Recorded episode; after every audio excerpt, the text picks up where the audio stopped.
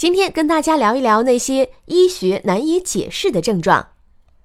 在医院里，几乎每天都有这样的患者，他们有明显的躯体症状，比如疲劳、眩晕、心悸、胸闷等多种身体不适，但各种检查都没有发现有什么相符合的器质性疾病。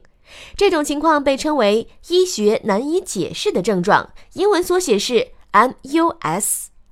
由于没有办法找到病因，这些患者往往会做各种各样的检查，既增加了精神和经济负担，又造成了医疗资源的浪费。最近，我国发布了《医学难以解释的症状临床实践专家共识》，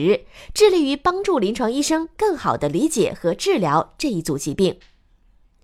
共识当中指出，MUS 是一组现象，而非一个疾病。目前尚无针对 MUS 治疗的特异性药物，临床上同时应用治疗躯体症状的药物、传统中医药和精神心理科药物进行治疗的情形是常见的。一半以上的患者症状会在一年内得到有效控制，这些症状常常不需要医学干预，而仅需要医生清楚的解释，减少患者的疑虑。有了这一共识，医学难以解释的症状将会得到更加规范的对待。本条音频来自《中华内科杂志》，长肉不如长姿势。明天见了。